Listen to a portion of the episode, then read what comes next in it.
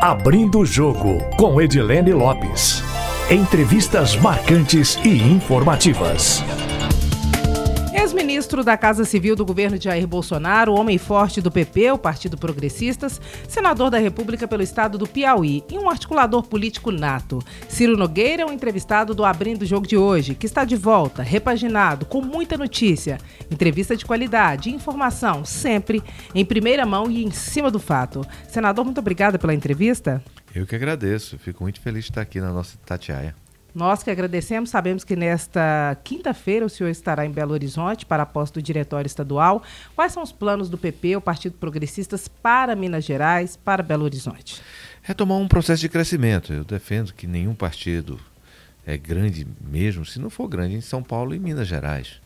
E a gente tem essa vontade, essa pretensão de tornarmos o nosso partido cada vez mais forte temos uma aproximação muito forte com o nosso governador Zema. Eu sou um admirador do seu trabalho, da forma como ele se comunica, da, como se posta, da sua franqueza em fazer política.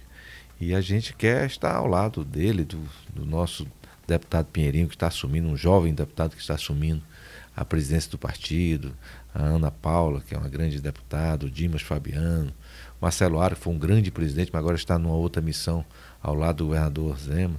E temos que crescer o nosso partido. Minas Gerais é um estado importantíssimo da federação e tenho certeza que os progressistas serão cada vez mais fortes lá. Em Nova York, no evento do LID, o senhor me disse que a chapa dos sonhos, na avaliação do senhor, seria Tarcísio, governador de São Paulo, e Zema, governador de Minas Gerais, para 2026 para a presidência da República, caso Bolsonaro estiver ou esteja ou estivesse inelegível.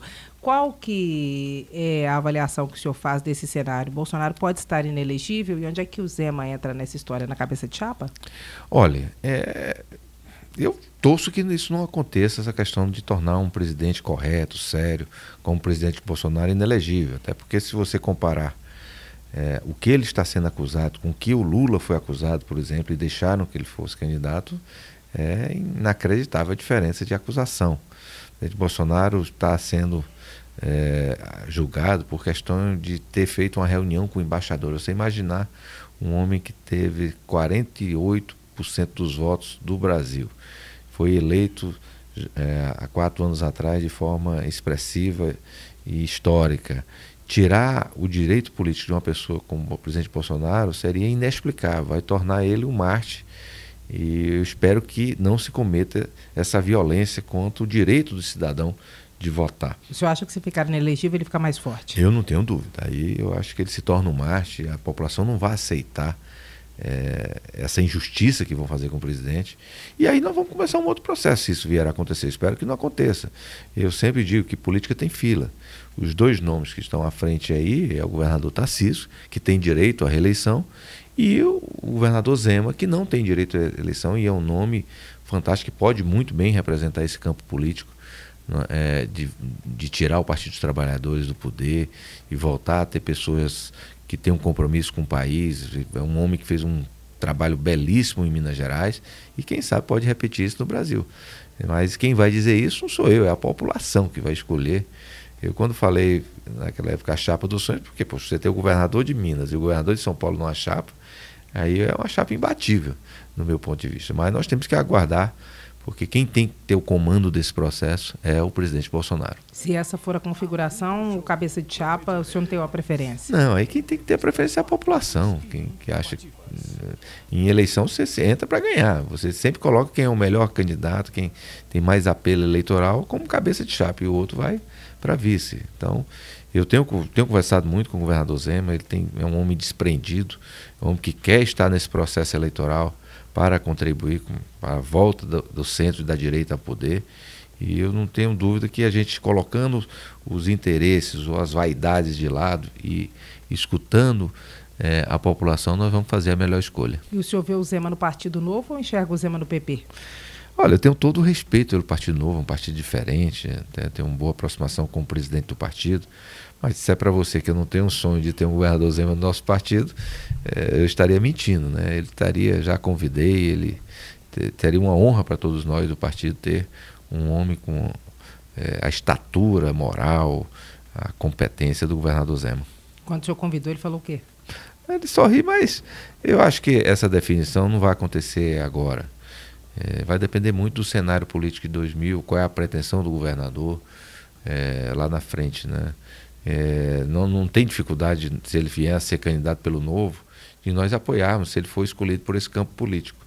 Né? Então, isso é uma definição que vai acontecer lá na frente, de acordo com a conjuntura política da época. Senador, também lá no evento do Grupo de Líderes Empresariais, o senhor brincou durante a palestra, vários governadores estavam presentes, que se eles precisassem de um vice com muita articulação política, que o nome do senhor estava à disposição.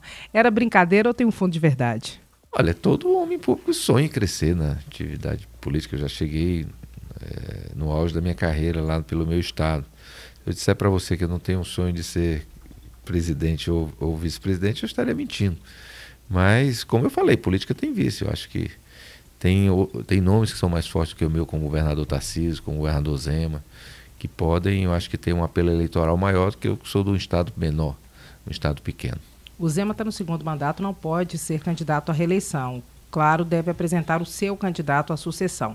Matheus Simões, vice-governador, é um nome que está no páreo e outros também disputam esse espaço. O senhor acha que o secretário da Casa Civil, Marcelo Ar, que é do partido do senhor e que já presidiu o PP em Minas, tem chances de ser o nome do governador Romeu Zema para a sucessão? Olha, eu, se tivesse dos nomes que você citou, para mim eu, eu prefiro o, nosso Marcelo Ara, que é um grande nome, um jovem, político que teve a coragem de disputar o Senado, acho que foi importante na reeleição do governador Zema. Então, eu acho que é um nome perfeito para a sucessão do governador Zé, mas isso é uma definição que tanto os progressistas vão tomar, os seus deputados, mas principalmente conduzido pelo governador Zema. Ele, eu acho que ele é o comandante do processo. Na pauta do dia, agora falando de grandes temas nacionais, é, nós tivemos a visita na segunda-feira do Nicolás Maduro, presidente venezuelano, que foi duramente criticado não só pelo seu governo e o Lula também pela relação que tem com ele. Como é que o senhor avalia a administração que o governo petista fez dessa vinda de Nicolás Maduro ao Brasil e como é que se porta Lula na política internacional de acordo com a concepção do senhor? Olha, uma grande decepção e frustração. Né? Eu, não é porque eu esteja na oposição, né, que sou um crítico do, do atual governo, mas o, a, no que diz respeito à política internacional, é um desastre. Um, até hoje não teve um ato do presidente Lula, uma declaração que ele tenha feito que seja positiva para o país. O Lula parece que um comentarista de futebol, quando comenta a política internacional. Uma hora ele fala uma coisa, outra hora faz outra. E culminou agora com essa visita desastrosa para a imagem do nosso país, para a democracia brasileira. Tirou a máscara de todo o que o PT pensa do que diz respeito a ser democracia, a respeitar os valores é, e a vontade do cidadão. Foi um horror, um show de horrores aquelas imagens de um, um ditador sanguinário como Maduro ser recebido com toda a pompa no palácio. Foi criticado por pessoas de, até da esquerda. O governador, o presidente do Chile, que é um homem de extrema esquerda, criticou dizer que o que acontece na Venezuela é uma narrativa, é um absurdo o que acontece. As pessoas perdendo a vida, um milhão e meio de, de venezuelanos tiveram que sair, fugir do seu país, um país riquíssimo. É, estão sentados na maior jazida de petróleo do mundo, tendo que viver, conviver com, com mais de 90% da sua população na miséria. Então, é, foi triste. É um triste momento da história do presidente Lula que eu já admirei tanto no passado. Mas que é o que eu falava no passado, o Lula de 2022 é muito pior do que aquele Lula de 2002.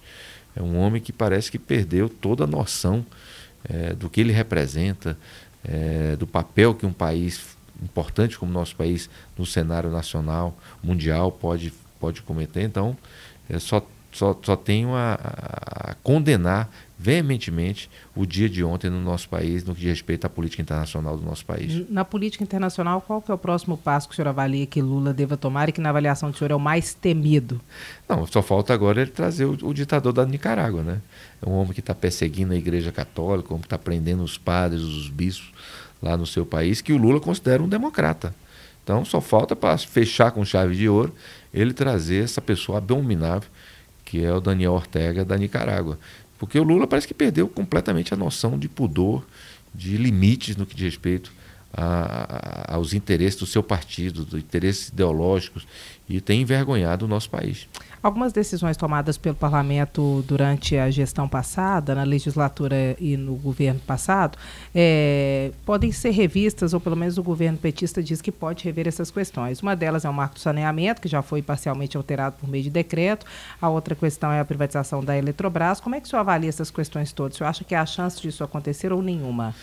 Olha, eu acho que o Congresso Nacional tem um papel decisivo nessas duas questões aí.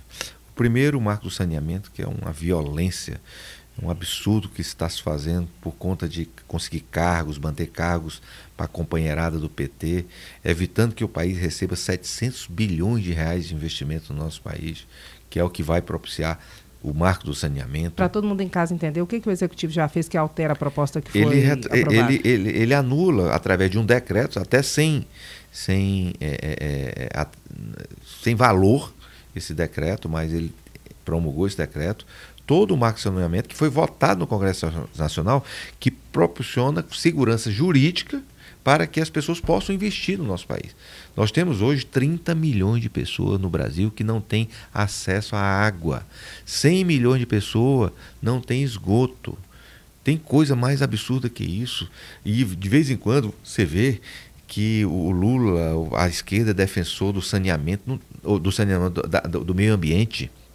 Não tem nada mais que prejudique o meio ambiente no nosso país do que jogar é, milhões de litros d'água todos os dias nos ri, nossos rios, nas nossas nascentes, com, a, através dos dejetos. Então, isso é um absurdo, é uma violência. E nós, se isso não, não, não for revisto, o Congresso Nacional já votou, a Câmara Federal já votou na Câmara e agora o Senado Federal tem que cumprir o seu papel, nós vamos evitar que o país receba 700 bilhões de reais de investimento.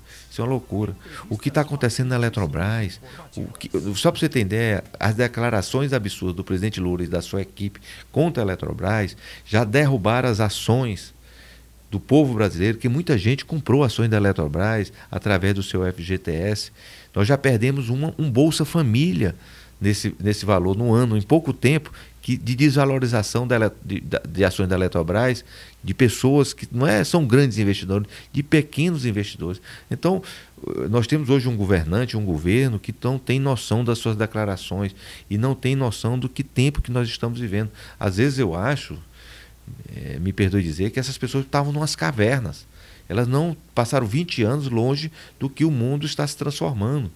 Então isso é muito, muito duro. E, é, olha, eu fico muito triste porque eu, eu fui ministro do presidente Bolsonaro.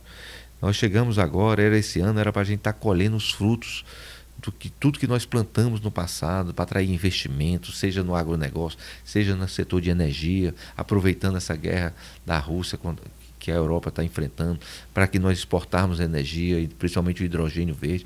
Então nós estamos perdendo é, é, é, é, uma oportunidade de ouro por conta da falta de equilíbrio do presidente da República, que é o nosso presidente Lula.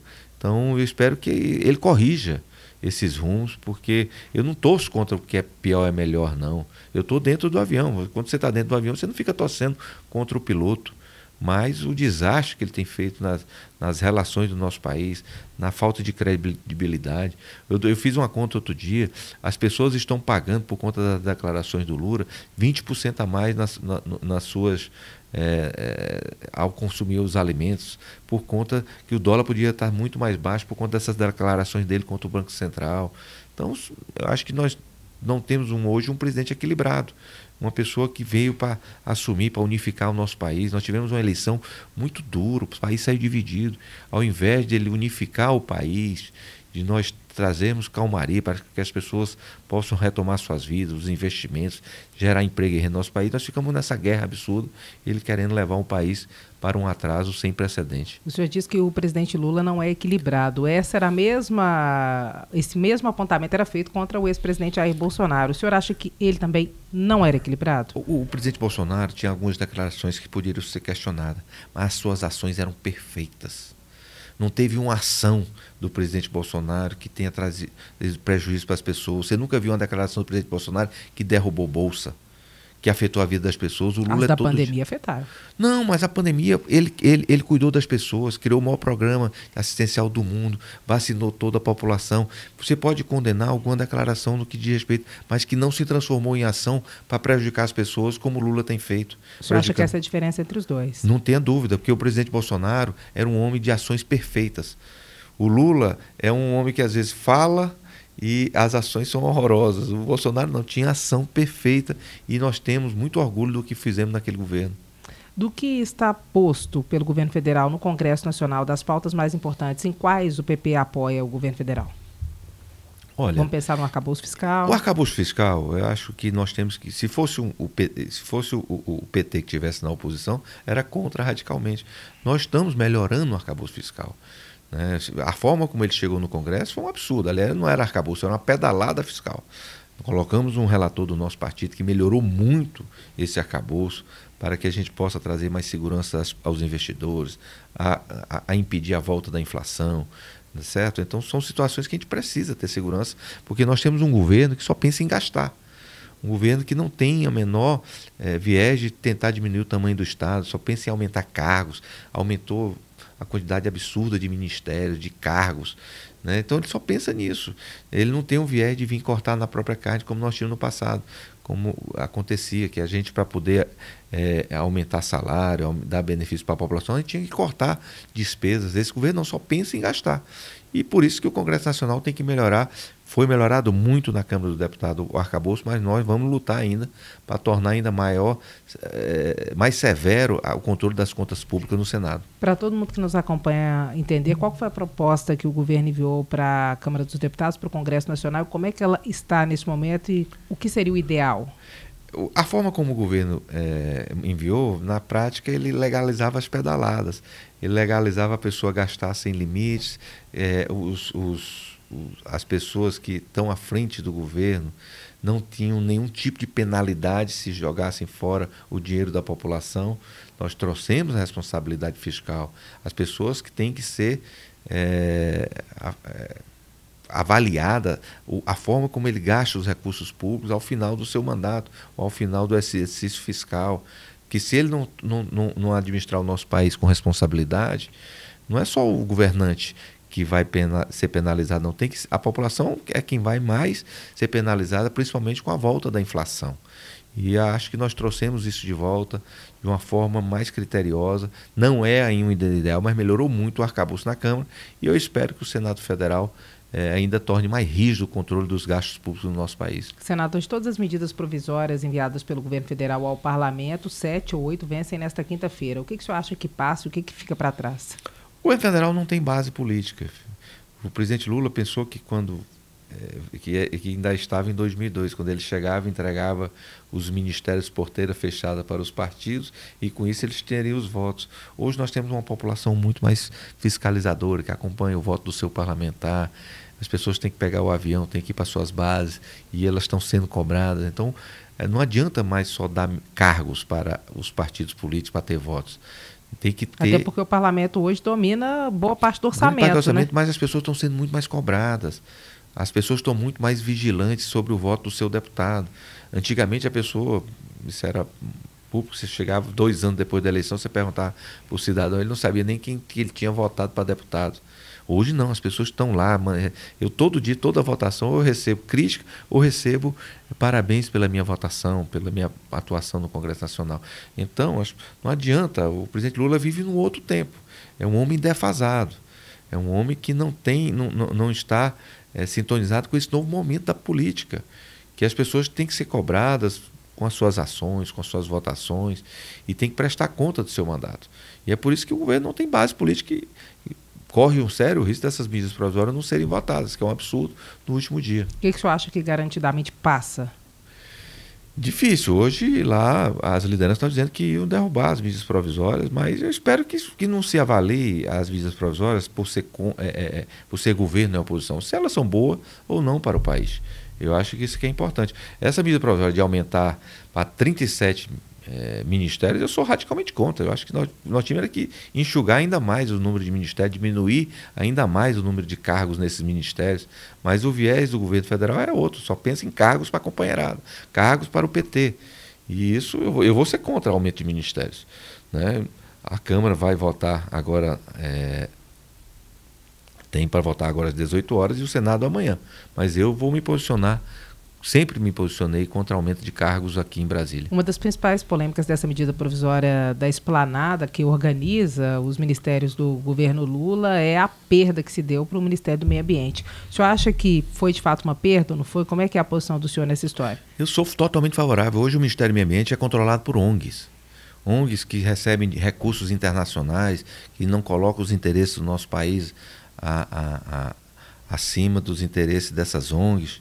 Então eu sou radicalmente favorável a essa medida de tirar. Nós temos uma, uma ministra que é uma pessoa completamente vinculada a essas ONGs, não, não coloca o interesse nacional acima dos interesses dessas ONGs. Eu, quem, nós defendemos o meio ambiente. Eu dei um exemplo agora há pouco do marco do saneamento. Cadê que a Marina foi, foi favorável a nós, nós trazermos saneamento básico para a população e evitarmos esse desastre ambiental que todos os dias se comete de jogar os dejetos diretamente nos nossos rios? Então, ela só se importa nas questões internacionais, nas pautas internacionais e evitar o desenvolvimento do nosso país. É lógico que nós temos que preservar o meio ambiente, evitar as queimadas, evitar o desmatamento. Isso é muito importante, mas não para atender interesses de ONGs, e sim para atender o interesse nacional. Então a Marina essa queda de braço na avaliação Não tem dúvida, ela não tem credibilidade hoje no Congresso Nacional porque ela é totalmente vinculada às ONGs internacionais. O posicionamento do senhor em relação ao marco temporal, qual é? Aproveitando que nós estamos falando desse assunto da demarca demarcação das terras indígenas, a possibilidade da ampliação das áreas para indígenas. Que Eu que sou radicalmente disso? contra. Nosso país não pode. A quantidade de índios. Você tem. Se fala muito, eu vou dar um exemplo aqui dos Yanomamis. Lá são 20 mil índios para um estado do tamanho de Santa Catarina. Não tem como. Você demarca a terra, às vezes, para 10 índios lá, não tem como. Eles têm que ser respeitados, têm que ser valorizados, tem que se até dar a oportunidade para eles poderem crescer na vida, progredir, a, aumentar é, é, é, o seu nível de, de faturamento das suas reservas, mas não colocando ainda, aumentando mais essas reservas que se tornam extremamente desnecessárias no nosso país. Nós temos que ter um país que tem uma responsabilidade com o mundo de produzir alimentos de forma responsável, mas não é aumentando a área para indígenas, para poucos índios no nosso país, que nós vamos solucionar isso. O senhor acha que vai haver um confronto entre a decisão do STF e o que foi aprovado na Câmara dos Deputados e que papel o Senado Federal vai fazer nessa questão? Não, Porque a é... votação do Senado deve ser posterior à votação do Supremo Tribunal Federal, não? Olha, o que acontece é que quem tem que legislar é o Congresso Nacional. O Supremo tem que julgar. Se o Congresso Nacional vota, fizer essa votação, o Supremo não pode fazer nada. Que o, o direito de legislar no nosso país é do Congresso Nacional. E o senhor acha que o Supremo vai se portar como? Não, se nós votarmos, eu não tenho dúvida que o Supremo vai ser é, totalmente obediente a esse, é, essa decisão do Congresso Nacional, que cabe ao Congresso Nacional legislar. O Senado corre para votar antes? É o que tem que acontecer. Hoje nós temos maioria para votar. Então, o que pode acontecer é o presidente do Senado não colocar em votação né, para atender o governo, mas seria um absurdo. O senhor acha que pode acontecer? Olha, eu espero que não. Né? Eu confio é, na, no, no, presidente Pacheco que ele deva colocar em votação. Ele não pode ser, ele não é dono do Senado, ele tem que respeitar a maioria. E a maioria quer a aprovação desse marco. O Legislativo tem muitas comissões parlamentares de inquérito em funcionamento no momento, uma delas é a CPMI, que foi um pedido da própria oposição ao governo Lula.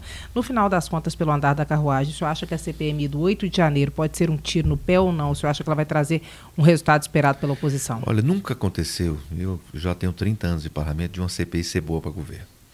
Ela já iniciou, a forma como ela foi instalada foi por conta de, de, ter vazado aqueles vídeos que tornaram público o que aconteceu naquele dia. Então a verdade vai voltar. Eu sei que o governo criou toda uma expectativa de fazer uma maioria, mas quem, quem comanda a CPI não é o relatório final, é o que ela descobre, é o que ela vem a público, é, é o que as pessoas tomam conhecimento. E as pessoas tomaram conhecimento, que na prática aquilo foi uma grande farsa, é, que se permitiu que a população aquelas pessoas invadissem e depredassem naquele triste, triste episódio do nosso país.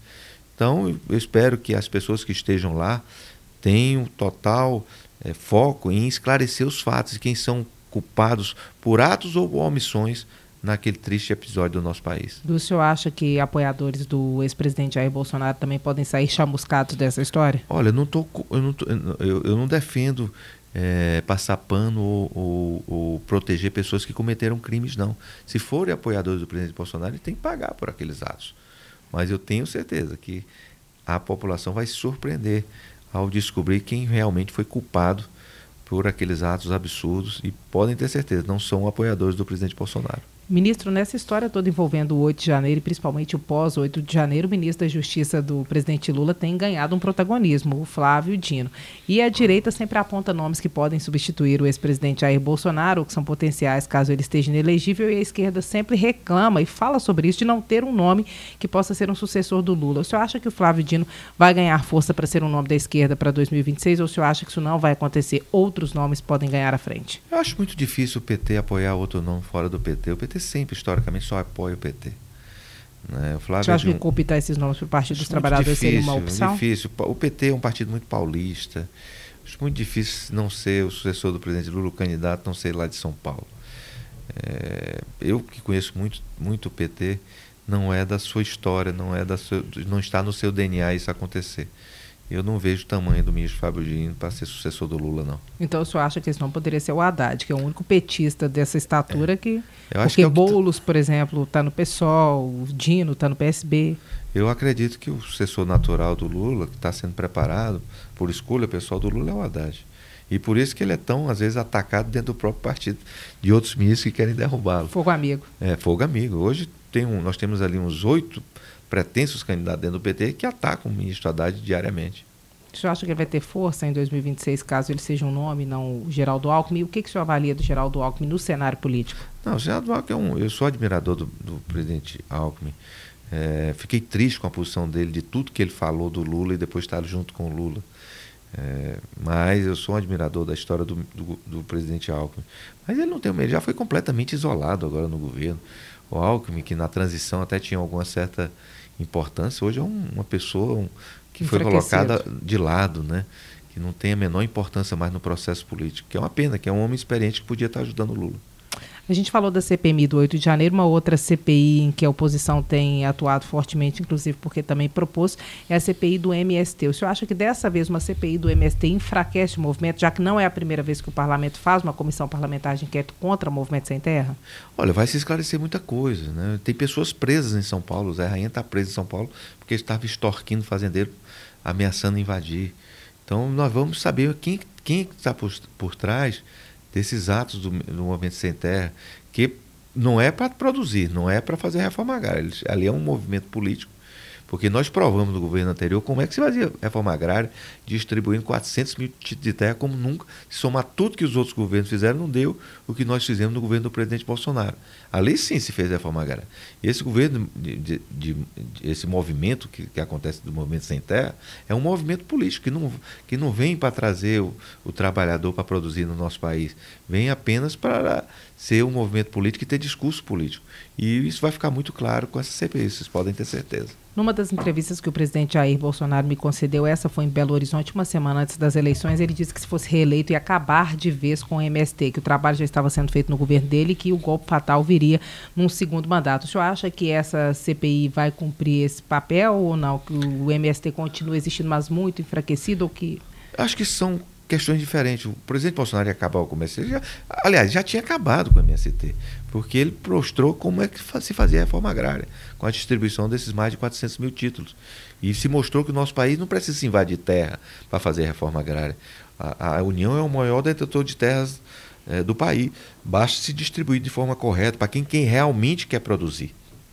E isso que, que o presidente Bolsonaro provou que, com muita competência, nós tínhamos um grande presidente do INCRA, que era o Geraldo Mello, uma pessoa competentíssima que provou que não precisa se fazer invasão de terra para se fazer reforma agrária no nosso país. Eu acho que o que o presidente Bolsonaro quis dizer foi isso, que ele ia acabar com o MST com a falta de necessidade de se invadir terra no nosso país.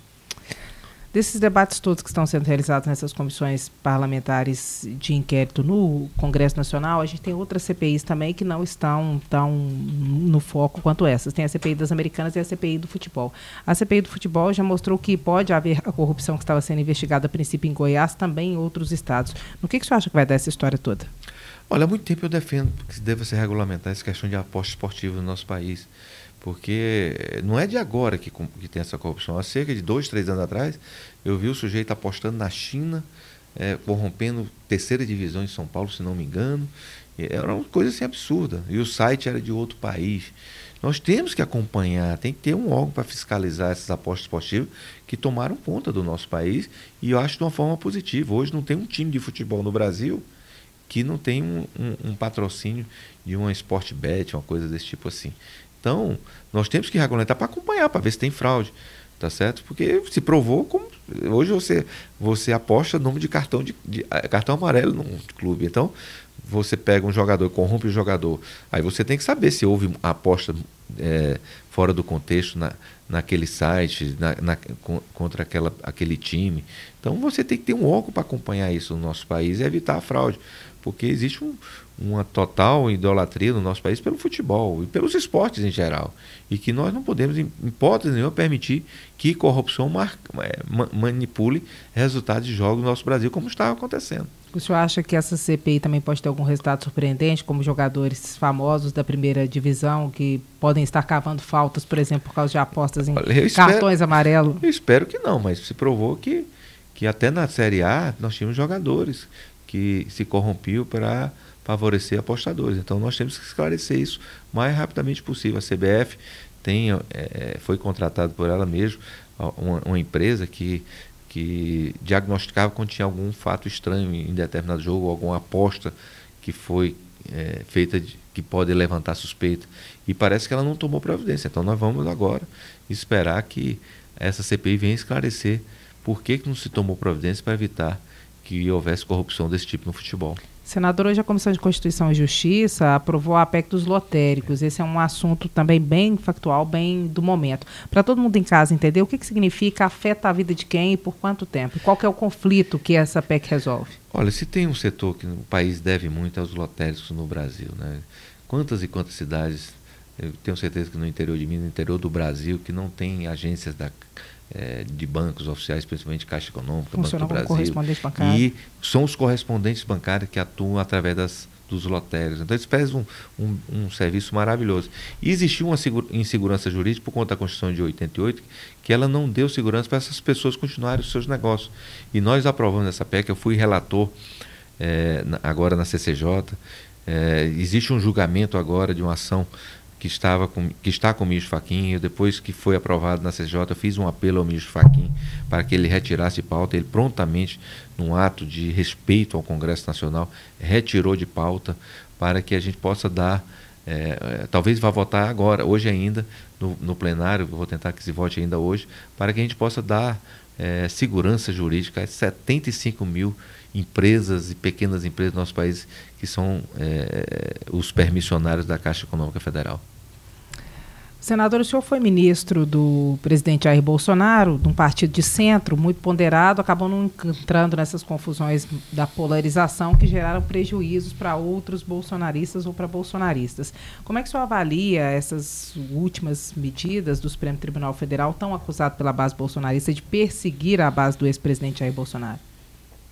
Olha, eu acho que, que nós temos que separar as atribuições de cada poder, respeitar decisões do Supremo Tribunal, isso é fundamental, é um direito de julgar. Agora, eu acho que nós temos um ativismo judicial muito grande no nosso país. Acho que os ministros hoje, se eu te perguntar qual é a escalação da seleção brasileira, você não sabe. Mas se eu te perguntar os 11 nomes do Supremo, você sabe, porque existe uma exposição muito grande dessas pessoas. As, os ministros estão dando muita opinião fora dos autos, são pessoas de extremo saber, mas eu acho que existe uma superexposição. Então isso acaba, por conta dessa superexposição, criando muito conflitos no nosso país. Eu acho que nós temos que respeitar o nosso judiciário, mas também é, que o judiciário respeite as suas as atribuições dos outros poderes, em especial o do parlamento e do executivo. E se isso acontecer, eu acho que o bom senso vai prevalecer e as pessoas vão ser respeitadas nas suas atribuições. No que, que o senhor acha que vai dessas denúncias ou processos administrativos abertos no Conselho de Ética contra parlamentares, dentre eles vários parlamentares da base do ex-presidente Jair Bolsonaro? Olha, eu sou, eu sou contra qualquer excesso. Acho que a pessoa que passa de seus limites tem que ser punido. Nós não estamos lá no parlamento para ver show de ninguém, desrespeito, ataques, não. Então, acho que eu, eu confio nas atribuições do Conselho de Ética, que todos os excessos, de parte a parte, você não vê acesso só de bolsonaristas, você vê acesso de petistas. Eu mesmo, na semana, fiz uma denúncia com uma, uma louca de uma deputada, chamou o parlamento inteiro de assassinos. Ela vai ter que responder por isso, quem são os assassinos. Então, esse tipo de coisa é, tem que ser coibido de todas as formas no Congresso Nacional, de parte a parte. Então, quem passar do limite tem que ser punido. Da base bolsonarista, um dos alvos de processo, Nicolas Ferreira, que é um deputado federal de Minas Gerais, foi o mais votado do Brasil. Naquele episódio do 8 de março, o senhor acha que ele excedeu? Quando ele colocou a peruca? Quando ele colocou a peruca? Não, eu acho que ali não. Eu acho que ali é um direito parlamentar, não, não vi aquilo de forma agressiva a ninguém. Eu, eh, eu, acho que o Nicolas se comunica de uma, de uma, um, às vezes até com um certo excesso, mas eu não vejo motivo para se penalizá-lo por conta daquele ato, não. Vamos voltar um pouquinho ao assunto lá do começo, que é eleições. O senhor falou da importância de São Paulo e também da importância de Minas Gerais. Quais são as estratégias do Partido Progressistas pensando nas eleições de 2026 em São Paulo e em Minas Gerais? Olha, como eu te falei, nenhum partido político, nós na, na eleição passada de, de prefeitos e vereadores, por muito pouco o Progressista não se tornou o maior partido do Brasil. No Nordeste, o Progressista já é o maior partido. Né? No Sul, é, é bem significativo. Mas nós, o que nos falta é maior capitalidade em Minas e São Paulo. Então hoje vai ter todo o nosso foco. Eu estou indo amanhã para lá para tentar valorizar a posse do novo presidente, para que a gente atraia novas lideranças, jovens lideranças para o partido, para quem tem candidatos competitivos, seja para vereadores, seja prefeitos, nas eleições de 2024. A estratégia é se aliar, por exemplo, aos que hoje estão no executivo, como é o caso do Zema e do Tarcísio? Ah, se depender de mim, com certeza nós vamos estar aliados ao, ao Tarciso e ao Zema. Agora, isso é uma decisão, lógico, de cada diretório. Né? Eu, em hipótese eu vou interferir na decisão do diretório de Minas Gerais, mas eu sou um admirador muito grande do governador Zema, pela forma que ele fazia política. As poucas pessoas se comunicam tão bem com a população. Ninguém é mais mineiro que o governador Zema, até no jeito de falar. Então eu sou um fã do governador Zema, não só da forma como ele se comunica, mas como a forma como ele administrou o estado de Minas Gerais. É, o senhor disse que a tentativa do PP é bater recordes em termos de cargos municipais, por exemplo. O PL também vem com essa estratégia, Valdemar da Costa Neto, com uma atuação efetiva do ex-presidente Jair Bolsonaro e da Michelle Bolsonaro. O senhor acha que nessa corrida aí, nessa disputa pelo mesmo campo da política, quem sai na frente?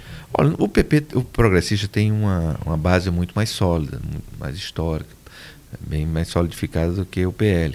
O PL tem esse, o nome do presidente Bolsonaro, mas não, o Bolsonaro não é só do PL, não, a Michelle não é só do PL, nós temos um, um carinho enorme pelos progressistas. Eu tenho certeza que vai acontecer união dos dois partidos em vários estados da federação, em vários municípios, para que a gente possa favorecer os nossos candidatos. Senadora, eu não perguntei para o senhor alguma coisa que o senhor acha importante ser dito? Não, só dizer, do meu respeito, eu, hoje estou realizando um sonho de dar uma entrevista aqui tão longa na Itatiaia. Ah, Sempre acompanhava uma rádio tão histórica, tão representativa. A cara de Minas Gerais. Né? É muito difícil você ver uma entrevista importante do nosso país se não está lá o microfone da Itatiaia. Então, todo o meu respeito por vocês. Espero voltar outras vezes aqui para a gente poder debater os problemas do país, os problemas que afligem Minas Gerais.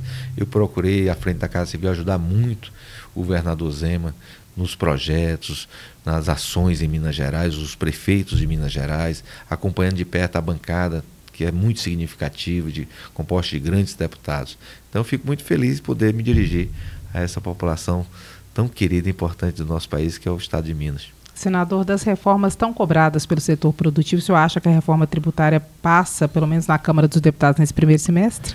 Olha, eu espero que sim, mas se ela vier no viés de diminuir o custo de se arrecadar, o custo que as pessoas têm de pagar seus impostos. Agora, se ela vier no viés de aumentar a carga tributária, aí ela vai contar com minha oposição e dos progressistas totalmente. Isso Pelo já foi comunicado, já foi comunicado ao relator da matéria, que é do nosso partido, que em hipótese nenhuma ele pode apresentar um relatório que traga aumento de carga tributária no nosso país. Pelo andar da carruagem, como é que você acha que vai ser? Nós temos um governo que só pensa em gastar. Um governo que, pelo arcabouço, se ele for quando for implementado, vai precisar arrecadar 300 bilhões a mais e ele vai ficar de olho no bolso do contribuinte. E nós vamos estar no parlamento vigilante para evitar que isso ocorra. Tributação de grandes fortunas o senhor é contra? Porque né, os milionários também são contribuintes. O senhor acha que daí pode advir alguma arrecadação ou não tem que mexer com isso? Olha, eu sempre advogo que quem tem mais deve pagar mais. Eu acho correto. Agora, você pura e simplesmente tributar as grandes fortunas, você vai acabar é, fazendo com que as pessoas levem seus recursos para fora do Brasil. E no segundo momento vai prejudicar o nosso país. Mas quem tem que, quem ganha mais tem que pagar mais. Não, deva, não tenha dúvida. Nós temos que preservar o máximo possível as pessoas que ganham menos. E eu não sou contra de forma nenhuma se não houver esse, esse efeito de levar esse recurso para fora, do país. Outra cobrança do setor produtivo, e aí tem a ver com o Banco Central, que agora é autônomo, é a redução da taxa de juros no Brasil. Inclusive, foi alvo de uma conversa que ocorreu na casa do senador Rodrigo Pacheco, com a presença do Arthur Lira, que é do partido do senhor. Qual é a fórmula que o senhor acha para fazer com que isso aconteça? Credibilidade, confiança. Não se, de, não, não se baixa juros com discurso. O, o presidente Lula é, tenta enganar a população nesse discurso aí. Se, se ele estivesse tão assustado com esse, esse, é, essa carga, essa carga de, de, de juros tão alto no nosso país, ele não teria no seu primeiro governo pegue o governo com 27,5% e entregue no primeiro mandato, com os meses 13,5%. Então ele tenta enganar, ele não, não, não demonstra para a população que no primeiro governo dele a carga, a carga de, de juros era muito maior do que hoje. Então, ele tenta enganar a população. Juros não se baixa dessa forma. Nós temos um grande presidente do Banco Central, um homem correto, um homem sério, um dos melhores economistas, não é do Brasil, é do mundo. Foi, tanto que foi eleito várias vezes o, o, o Banco Central Brasileiro como melhor instituição do mundo. Então, isso é uma cortina de fumaça que o presidente Lula utiliza, batendo no presidente do Banco Central nessa questão dos juros, porque a responsabilidade é dele. Quem reduz juros na prática é o governo, trazendo credibilidade, trazendo controle inflacionário, diminuindo o custo da máquina pública, que é o inverso que esse, esse governo está fazendo, por isso nós temos juros tão altos. Isso acha que vai permanecer assim? Se continuar com esse desgoverno aí, sem comando na economia, sem comando no seu governo, infelizmente, vão continuar com a alta taxa de juros. Vamos fazer um bate-bola rapidinho? Vamos. Eu dou uma palavra, uma palavra também. Bora? Vamos. Michele Bolsonaro. É, uma palavra. Uma palavra, admiração total. Então, Eduardo Leite. Sou um fã dele. Lula. Decepção. Senador, muito obrigada pela entrevista. Eu que agradeço. Um grande abraço. Outro, um prazer estar com vocês. Seja, esteja sempre convidado. Espero voltar outras vezes, hein? Com certeza, depender de mim, volta sempre. Muito obrigado. O Abrindo o Jogo está disponível na íntegra no YouTube da ETTI. Os principais momentos dessa entrevista com o senador Ciro Nogueira, ex-ministro do presidente Jair Bolsonaro, e também de outras entrevistas, você acompanha pelo rádio, pelo Twitter e também no Instagram. Obrigada pela audiência e contamos com você aqui, sempre em primeira mão e em cima do fato.